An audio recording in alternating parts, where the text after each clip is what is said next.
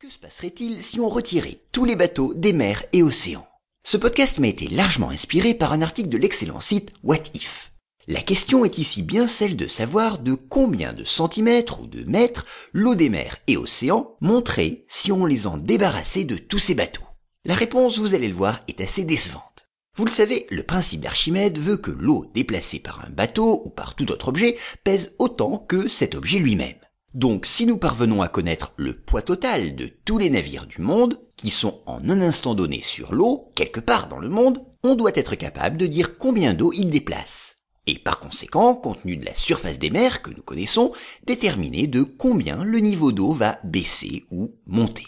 Alors peser les navires n'est pas chose aisée. Il en existe tellement de modèles différents, et puis il faut prendre aussi en considération le fait qu'ils sont parfois pleins, parfois vides, notamment pour les pétroliers. Heureusement, la conférence des Nations Unies sur le commerce et le développement